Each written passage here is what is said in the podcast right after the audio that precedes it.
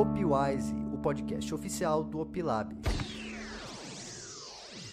Fala galera, sejam muito bem-vindos a mais um episódio do Opwise, o podcast oficial do Opilab, onde toda semana você aprende um pouco mais sobre o mercado financeiro. Eu sou Alexandre Abidum, hoje o episódio está muito legal. Estou aqui com Marcelo Paes, como sempre, nosso especialista em criptos, tecnologia, mercado financeiro. Beleza, Paes? Fala, Bidon. Vamos lá, vamos para mais um papo divertido aqui. Hoje a gente vai falar com um, mais um é, dos representantes que não são diretamente do mercado, mas que se tornam bons operadores aí no mercado. Apresenta ele para gente. Exatamente, porque o convidado de hoje, além de investidor, ele também é médico, triatleta e educa educador financeiro. Seja muito bem-vindo, Rafael Bastos. Tudo bem com você? Fala aí, galera. Tudo certo? Cara, um prazer estar aqui com vocês. É pessoas que a gente admira, né? Passar a conviver realmente é um aprendizado incrível, cara. Tô as ordens aí, vamos bater papo. Boa, muito bom, muito bom. Primeiramente, Rafael, muito obrigado pela sua presença. É muito legal a gente sempre poder bater um papo aí com as pessoas que é, que estão aí com a gente, que são parceiros, que é, são embaixadores aí do, do mercado financeiro. E conta uma coisa, assim, você, como você falou, você é médico. Como que você foi da medicina para o mercado financeiro ou será que você foi do mercado financeiro para a medicina? O que, que chegou primeiro na sua vida? Como que foi isso? Cara, eu como, como a maioria dos médicos, né? A gente aprende na faculdade absolutamente tudo sobre anatomia, fisiologia, como operar, como, enfim, fazer uma série de procedimentos super complexos, mas a gente recebe zero absolutamente é, qualquer conhecimento sobre educação financeira. Então o médico sai do, sai do, do, da formatura, né? E apto para trabalhar, trabalhar igual um cavalo o tempo inteiro, trabalha, trabalha o tempo inteiro, um plantão atrás do outro, mas absolutamente não sabe nada sobre o que fazer com o fruto do trabalho. E comigo não foi diferente, cara. Eu formei em 2005 e há até cinco anos eu não sabia nem o que era uma taxa Selic, então trabalhava absurdamente, mas era um zero à esquerda em qualquer tipo de investimento e essa realidade, infelizmente, é a realidade de 90% dos meus pares aí.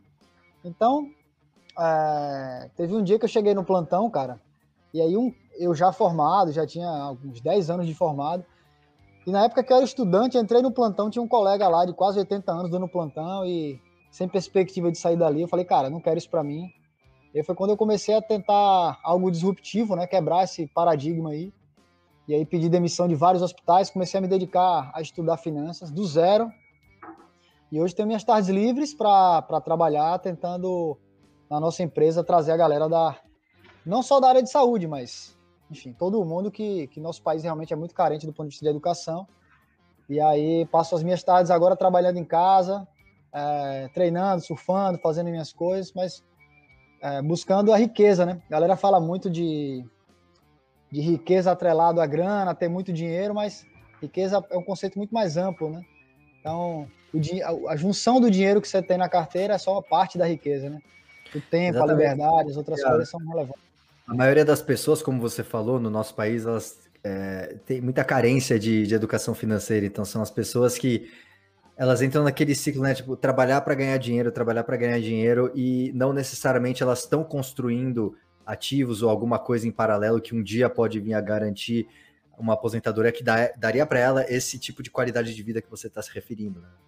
Cara, o, o, Robert Kiyosaki, lá no livro clássico do Pai Rico, Pai Pobre, fala da corrida dos ratos, né? Você vê que isso é bem, bem típico da minha profissão, cara. Você é, existe uma, uma coisa do padrão de, de vida e qualidade de vida, né? Que são conceitos diferentes, né? Então, o cara quer ter um padrão de vida e cada vez mais isso vai subindo e ele vai tendo que trabalhar para manter aquilo, mas aí é aquela história. É, chega um momento que a sua renda da sua hora de trabalho, né, que você vende, começa a cair, você tem que ter uma outra renda ali para poder suprir isso. Como eu não sei, não sei colocar ninguém para trabalhar para mim, tive que aprender o dinheiro a, fazer, a botar o dinheiro para fazer isso. Né? É, é, engraçado que é, muitos os médicos no Brasil, eles é, perto de outras categorias, são muito bem remunerados, né? E a maioria deles não, não sabe realmente guardar. Você vê que a, a maioria dos médicos, apesar de ganhar muito bem, são é, tem problemas financeiros direto, né? De endividamento e outras coisas. É engraçado isso, porque realmente é como você disse, não tem essa base, né? No, não, tanto de forma geral no Brasil, né? As escolas deveriam dar uma educação financeira, mas aí quando você vai para a área de humanas, que é o caso aí da. da é, não, biológicas, né? Eu falei que é a área de medicina, o que é humanas, biológicas, o que, que é? Isso, áreas da saúde, área biológica, exatamente. É, biológicas, né?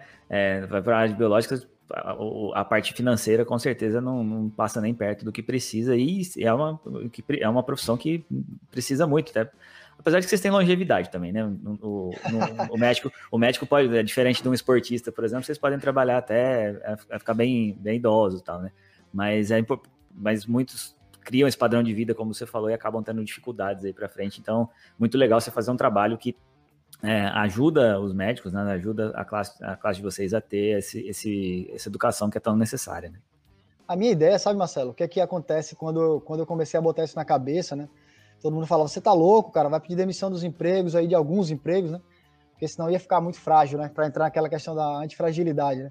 Sim. Se eu largo a minha, largo a minha profissão para tentar buscar algo no mercado financeiro, isso é extremamente frágil, né? Então, eu ficaria centralizado em um único local ali na verdade, é criar outras, outras formas de renda para justamente não ser frágil, né? ser total, tornar totalmente antifrágil. É, você vai complementando. Lembro... Ah, sem dúvida. Eu lembro que na época, cara, é... não, você tá no auge, cara, pô, você vai, você vai diminuir, não sei o que. Eu ficar, ah, cara, eu vou buscar outra coisa, não é isso que eu quero para mim. E aí eu já tinha essa ideia de, de, de surfar, eu, eu, mergulho também, viagem pelo, viagem pelo mundo fazendo triatlo, maratona, enfim, essas, essas coisas aí. E aí eu precisava de algo que me, que me desse liberdade, né? Liberdade para poder trabalhar em qualquer local que eu tivesse. E aí foi onde a gente começou a pensar em opções, né?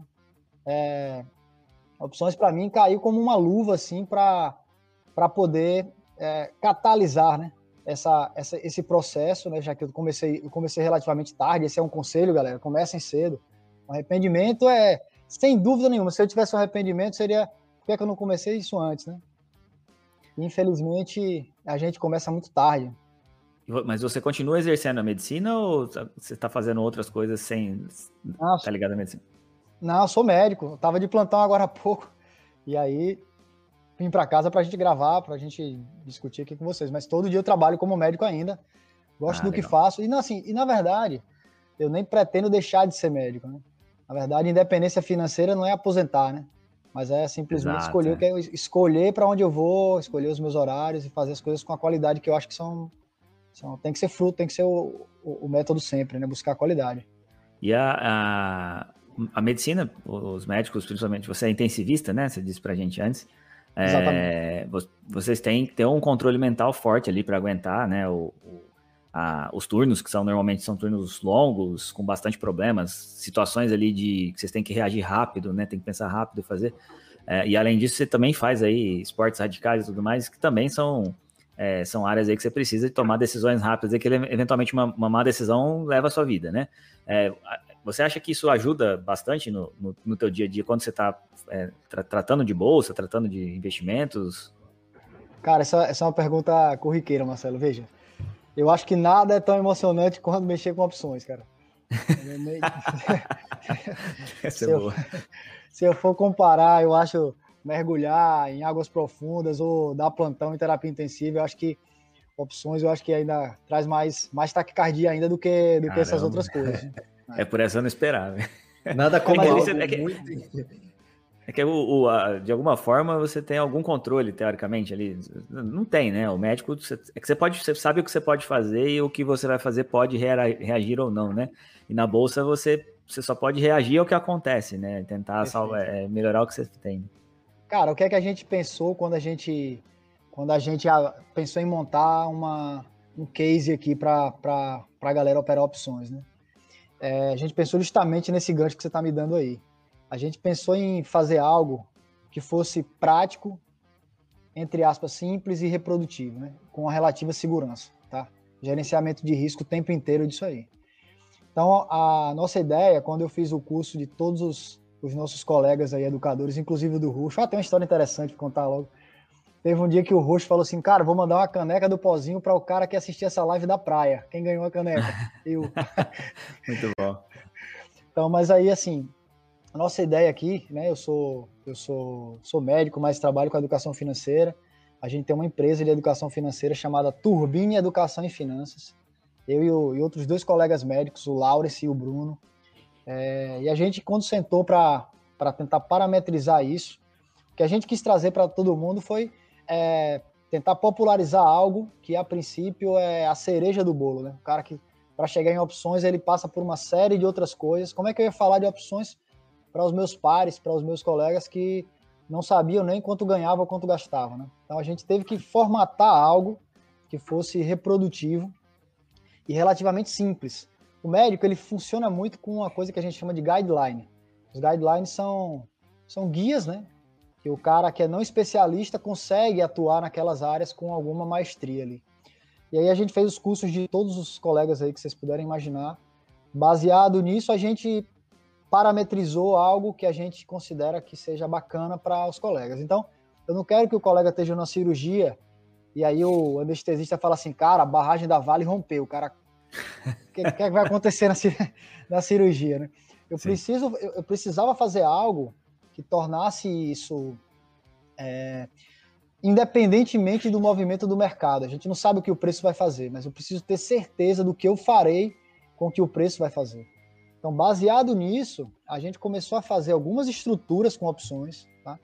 que são simples, é, algumas até rudimentares, mas que conseguem ali uma rentabilidade replicável, não garantida, óbvio, mas replicável ao longo do tempo.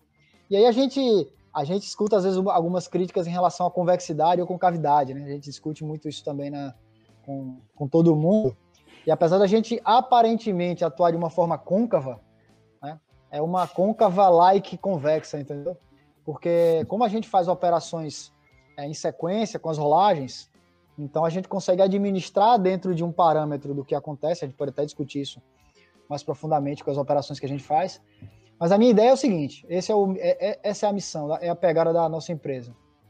É o que a gente gosta de fazer. É pegar pessoas que não são do mercado financeiro, eu vou ensinar conceitos importantes dela, para ela de opções, gerenciamento de risco, de operações em que ela vai fazer, vai gastar uma, uma hora por semana ali monitorando as operações e vai fazer isso, repro, reproduzir isso mensalmente, de modo que ela vai ter uma renda mensal recorrente através dessas operações e, consequentemente, ela vai reduzir o preço médio dos ativos que ela comprou e isso vai trazer proteção para a carteira dela, tá?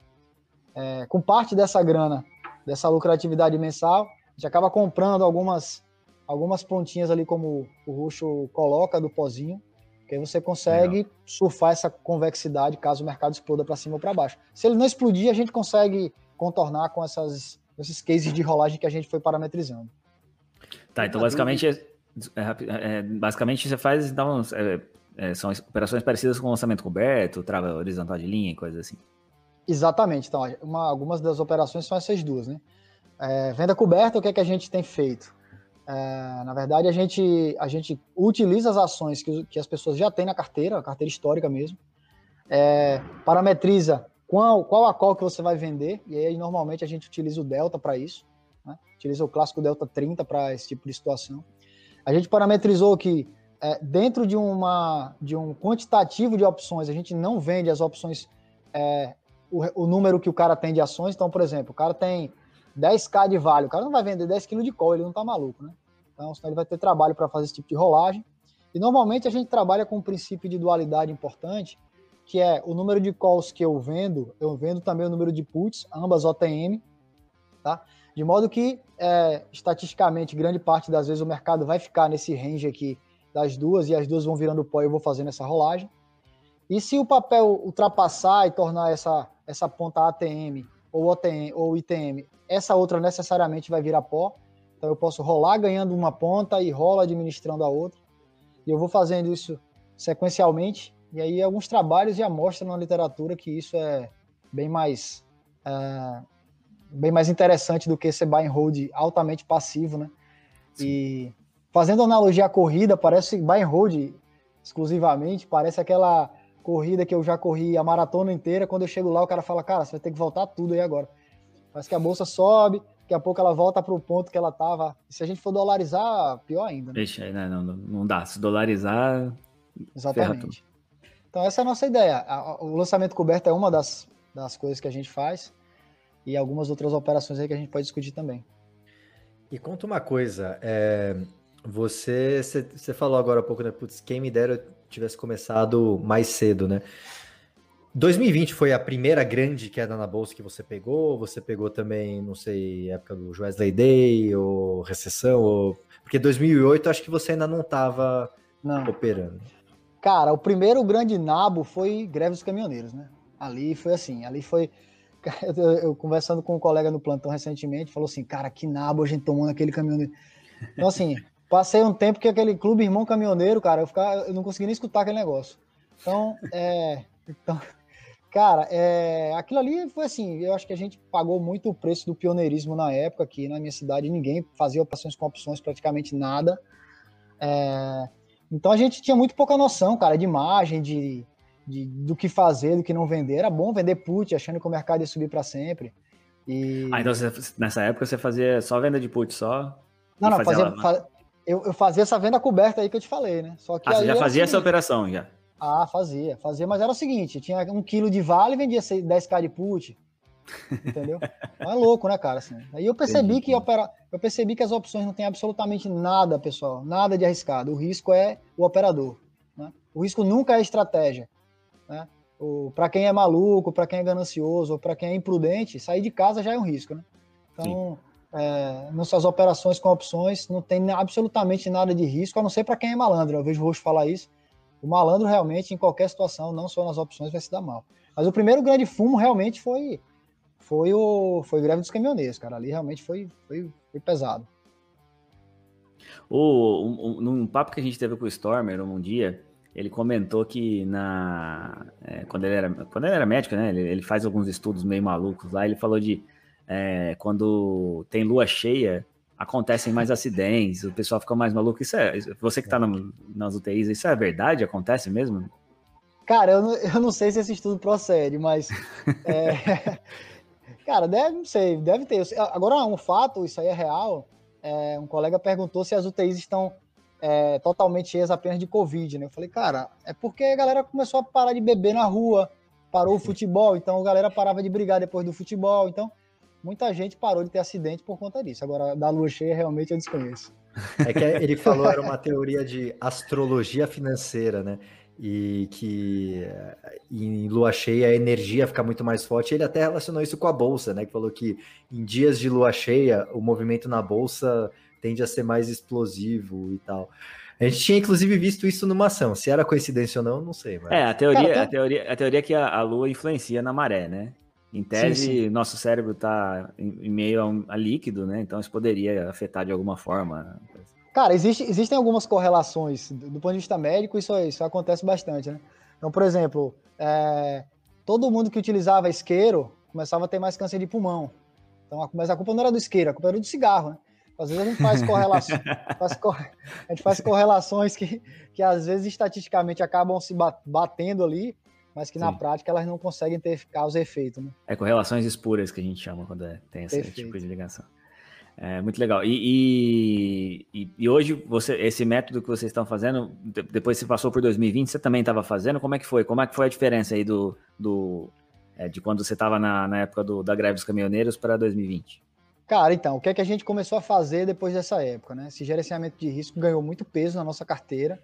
Então, a partir ah, antes, antes, até... antes de você terminar de responder até, e de, de, o que, que aconteceu? Vocês perderam muito dinheiro na época? Vocês conseguiram reverter antes de você ir para o que aconteceu? Em... A, a, greve dos caminhoneiros, cara, a greve dos caminhoneiros Sim. teve um dia que tava, tava, tão, tava tão. Eu ia falando palavrão, cara. A greve dos caminhoneiros tava tão. A greve dos caminhoneiros tava tão fodido nesse dia que eu lembro que eu, que eu lembro que era o seguinte: eu saí para pedalar, para fazer um treino de ciclismo. E aí, na hora que eu parei o carro e tirei a bicicleta, aí um colega mandou uma mensagem. E aí o sol, ainda tinha sol, assim. Eu lembro que eu botei a bicicleta do lado, sentei no meio fio, a gente ficou conversando no telefone, assim. O sol se pôs, cara. Eu não treinei tentando achar uma solução para o que não existia, entendeu? Então, assim, realmente foi muito, muito pesado, cara. Realmente. É, Mas você chegou a quebrar? Você chegou a não, ser estopado pela mesa? Não, não. Nesse não, a gente foi bloqueado. Foi bloqueado, bloqueado. de operar. É, a corretora mandou um e-mail e falou assim, ó, cara, é, ou você só podia vender o que tinha e comprar o que estava vendido. Não podia fazer mais nada.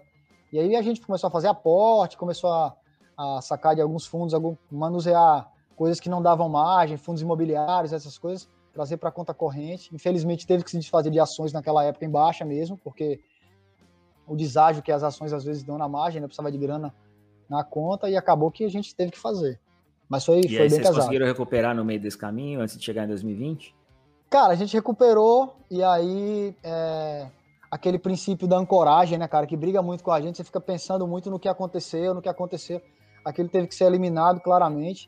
É, uma das coisas que me ajudou muito foi não querer recuperar tudo numa, numa paulada só, porque aí ia tomar provavelmente outra na cara ali. E paciência, é, o aprendizado, o custo do aprendizado, segue o jogo e aí a gente vai, vai crescendo e fazendo outras coisas, né?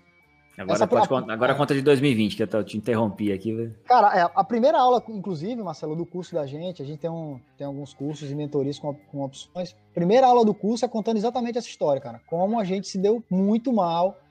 E isso foi inspirado numa na Expert em 2019.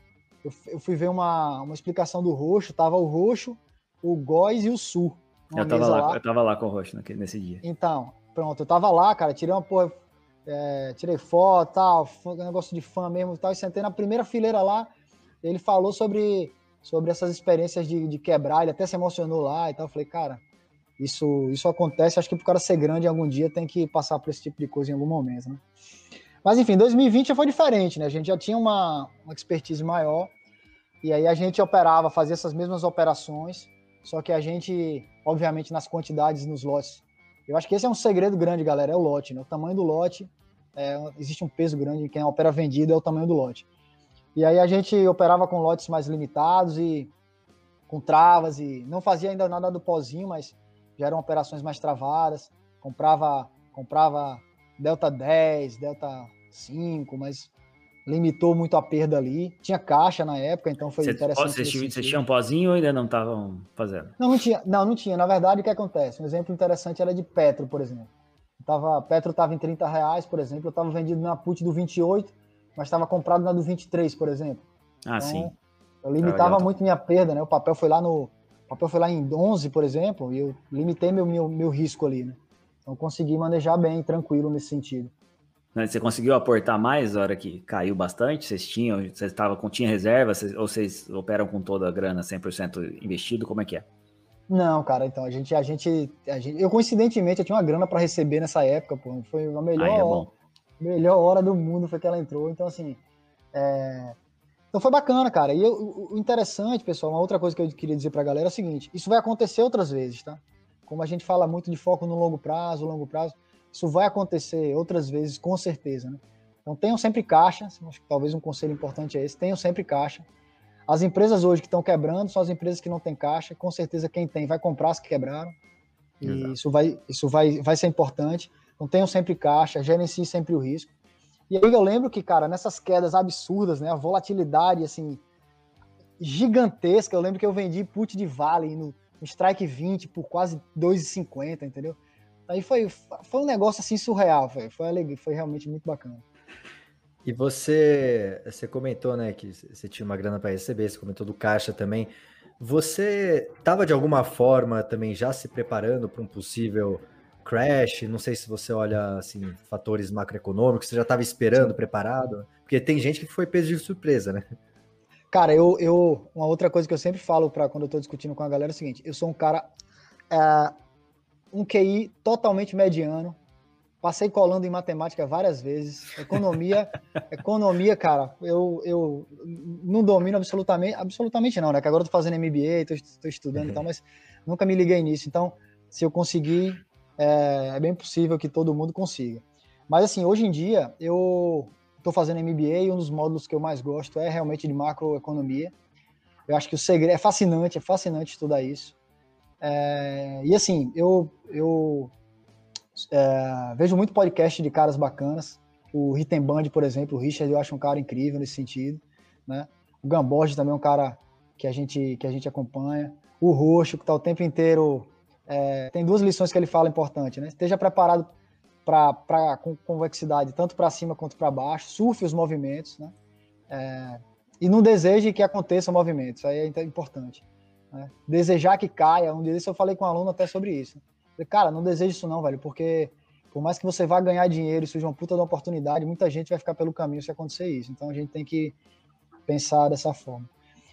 Mas, cara, esqueci que você estava Ah, da macroeconomia.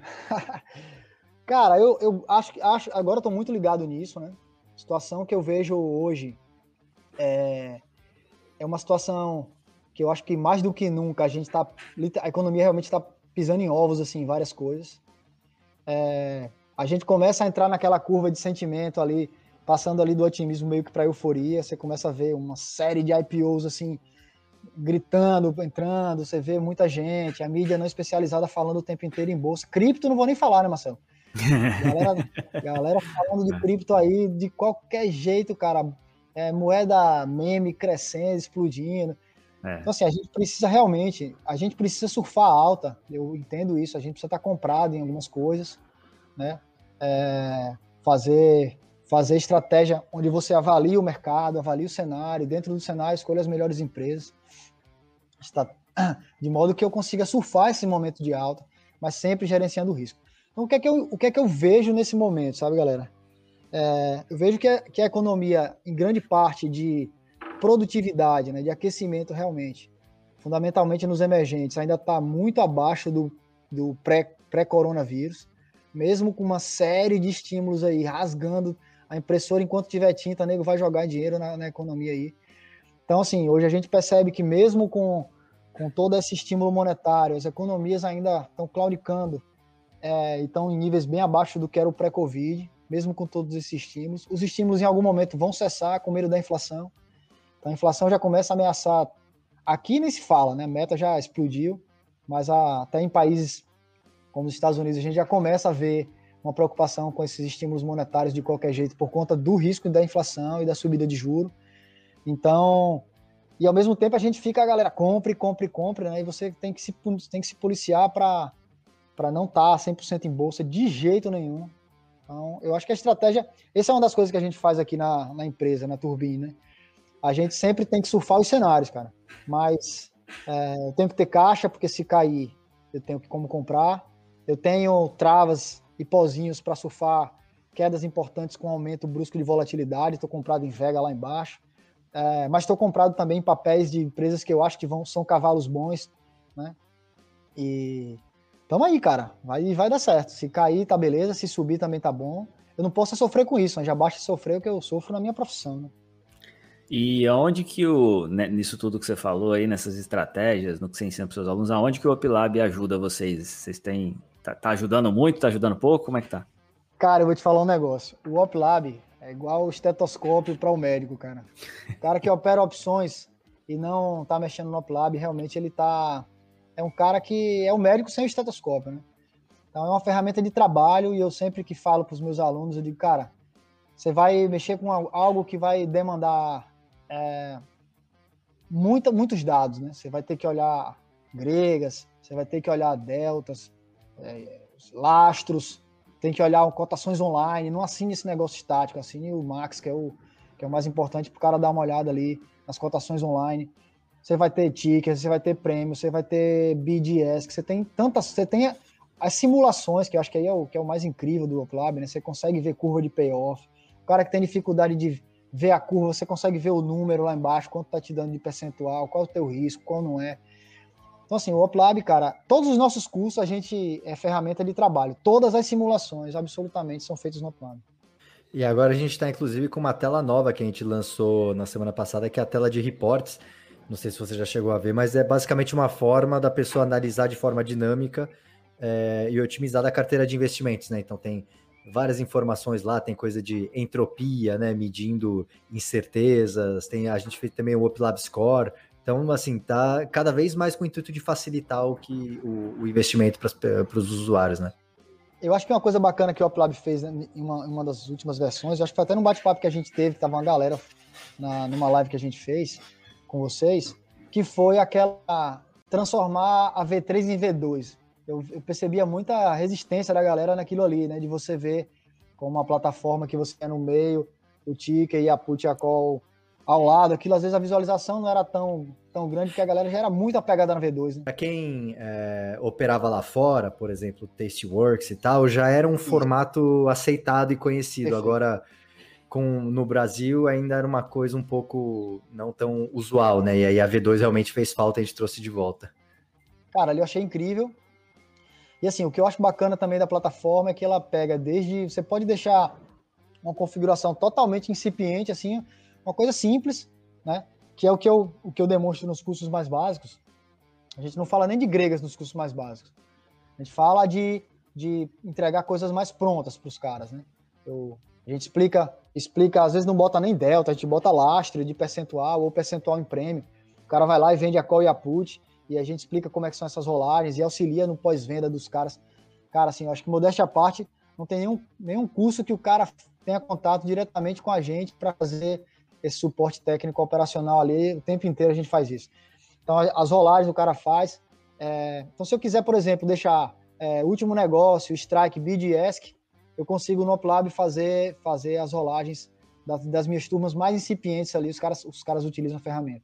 Se os caras quiserem, por exemplo, utilizar é, gregas, ver volatilidade, é, ver como é que tá o té, enfim, tudo que o cara quiser fazer, o cara faz. Dos mais simples até os mais elaborados, os caras conseguem fazer no Oplab, realmente. Muito legal. Você falou aí de, mudando um pouquinho de assunto, mas mantendo dentro do investimento, você falou aí de cripto. Vocês têm, você tem investimentos em cripto? Vocês gostam? Como é que é? Cara, eu vou te falar um negócio, assim, eu acho que é, é a história do surf, né? Eu, eu acho que o cara que investe hoje, ele tem que surfar a onda que tem que ter, tá? Assim, é, é uma classe de ativos como qualquer outra e tem um papel importante dentro de uma carteira de investimentos. Né? Da renda fixa tem sua importância, a cripto também tem. Então, nas nossas gavetas aqui de, de, de investimentos, tem algo em cripto, é, com certeza. Eu tô, eu tô com 15% da minha, da minha carteirinha tá lá em cripto. Fundamentalmente as duas principais, tá? É, mas assim, eu acho que você é, é, um movimento que tem que, tem que existir, né? Sim, a gente sim. caminha muito para isso, né? A descentralizações, né?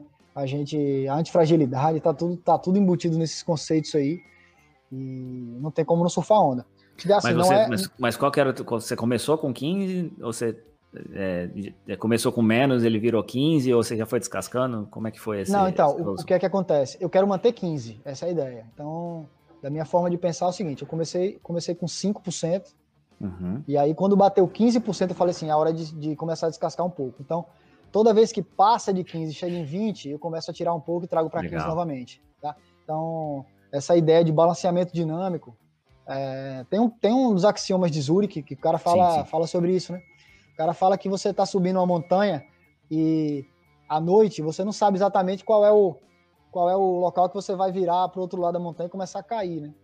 Então, sempre o ganancioso ele acha que ele pode dar o próximo passo. Né? E eu acho que o cara que investe profissionalmente, o cara que tem uma ideia sobre locação de carteira, ele tem que estabelecer uma meta e vai batendo a meta e você vai balanceando aquilo ali. Pode até fazer balanceamento na, dentro da própria, das próprias moedas, da, da, própria cripto, né? Você pode, por exemplo, tirar de um canto, botar na outra. Não, cara, é isso. Tenho, um, tenho um percentual, faço balanceamento dinâmico. Quando passa de 15%, de 15% a gente sai desse, desse, desse excedente aí.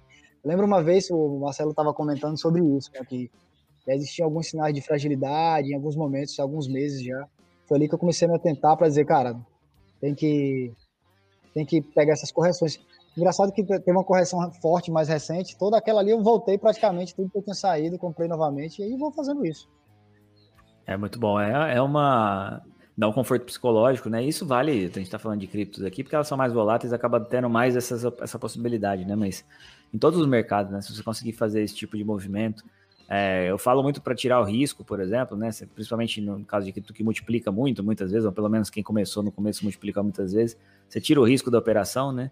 Bom, a gente sempre termina com uma pergunta que a gente fala que é a pergunta Opwise, que é qual conselho você daria para o iniciante? Ou seja, por exemplo, qual conselho você daria para você alguns anos atrás que poderia ajudar na sua jornada? Cara, eu acho que o tempo, né, como uma principal grandeza no juro composto, se eu pudesse ter começado antes, eu gostaria de ter feito isso. É, algumas outras coisas que eu poderia dizer também é que é, o brasileiro tem uma mania muito complexa de aprender as coisas muito por orelhada, né? Uma expressão que a gente utiliza aqui. Então, às vezes, o copia o que o vizinho fez, ou copia o que o youtuber falou. Então, eu acho, pessoal, que investir em educação financeira, seguir pessoas interessantes, que realmente vão acrescentar na, no que vocês têm a, a aprender, eu acho que isso é importante demais. Então, não se privem de investir em educação financeira. É, não, não privem os seus filhos disso, isso é muito importante. Conversem com eles em casa sobre isso. E é, opções, por exemplo, que é o nosso forte, a gente opera de diversas formas. Tem gente que opera vendendo, tem gente que opera comprando, tem gente que opera com trava, sem papel, com ação. Então, procure encontrar né, o nirvana de vocês em relação a isso. O que a gente procura fazer é não não tá fazendo análise gráfica, a gente não, não foca muito nisso. A gente faz um case redondo e que tenta replicar isso nas, nos meses subsequentes, porque a gente prefere uma renda mensal recorrente. E aí, só para realmente finalizar o que eu, que eu gostaria de falar em relação às opções, a gente sempre a gente sempre cita o seguinte case, né? Vamos pegar os grandes bancões aí que hoje estão meio parados aí em relação às outras ações e grande parte das pessoas que operam opções fazendo o lançamento coberto operam com bancos, né? Então o cara que comprou qualquer dos bancões aí tá sem dúvida nenhuma fazendo um bom negócio, comprando empresas boas, talvez descontadas, pagadores de dividendo, empresas sólidas, mas que estão aí há mais ou menos um ano e meio no mesmo, no mesmo posicionamento, né? E quem faz operações com opções consegue remunerar essas ações, consegue reduzir o preço médio mensalmente disso, consegue isso ter uma blindagem psicológica interessante, consegue ter uma renda mensal recorrente em cima de ações que já teria. É, e aí a gente sempre foca nas operações simples, operações de taxa, travas horizontais de linha, com algumas manejos que a gente conseguiu parametrizar aqui, de modo que o colega cirurgião vai continuar fazendo a cirurgia dele, o intensivista dando plantão, é, sem estar se preocupando se o mercado está subindo ou caindo. Independentemente disso, que a gente precisa fazer é que o cara saiba o que fazer com o que o mercado vai fazer, sem torcer pelo que o preço vai fazer. Essa é a nossa ideia. Muito bom, muito bom mesmo. Muito bom. Cara, obrigado pelo seu tempo, pela sua disposição e pelos ensinamentos que você compartilhou com a gente. Tenho certeza que vão ajudar aí muita gente. Conta uma coisa, como que o pessoal encontra você no Instagram? Qual que é o seu Instagram? O Instagram da Turbine? Conta pra gente. Perfeito. Então, é, meu Instagram é dr.rafabastos, né? É, dr.rafabastos. Lá a gente tem, tem postagens fundamentalmente, pouca coisa de vida pessoal, muito mais de de coisas que eu utilizo para minha vida do ponto de vista financeiro. O que tem de vida pessoal, na verdade, é tentando mostrar o porquê das coisas, né? Tem um livro interessante também, começa pelo porquê. Acho que é importante as pessoas olharem que aquilo realmente você aplica na sua vida, né? Então tem eu fazendo rolagem lá na lá no lá em Cancún, fazendo essas coisas, sem essa coisa meio meio bizarra de, de ficar se autopromovendo ou ostentando, né? Na verdade, o que a gente prega é liberdade financeira, não é ostentação de, de forma nenhuma não é autopromoção, é uma promoção do estilo do que eu acho que as pessoas precisam buscar, né? Que é qualidade de vida. Então, quer me encontrar, dr.rafabastos. É, e o Instagram era Turbine, chama Turbine Seus Ganhos. A gente tem tanto Instagram quanto YouTube. É uma checada lá que a gente está começando, mas vai, vai crescer, se Deus quiser, vai dar, vai, dar, vai dar bom. Muito bem. Marcelo Paes, redes sociais, como que o pessoal te encontra? Bom, obrigado primeiro aí para o Rafa pela presença. Vamos chamá-lo mais vezes aqui para trocar mais ideia, papo sempre super divertido aqui. É, quem quiser me encontrar, Marcelo Agapaz aqui no, no Instagram, ou Marcelo, é, lembrando que é com dois L's, né? A última vez que esqueci de falar, Marcelo com dois L's Agapaz, tanto aqui é, quanto no YouTube também, é YouTube barra Marcelo Paz também. Eu tenho feito lives lá todos os dias falando sobre criptomoedas às 4 horas da tarde e entre outros conteúdos aí. E você, Abdum, como é que a gente te encontra? É isso aí, pessoal. Meu Instagram, arroba velho investor, lá vocês encontram conteúdo sobre análise fundamentalista, macroeconomia e educação financeira. Siga também o Opilab, arroba opilab.app no Instagram, entre no nosso site www.opilab.com.br e leia os nossos artigos de blog. E não se esqueça de se inscrever aqui no canal do YouTube para você não perder os próximos vídeos, beleza? Até a próxima!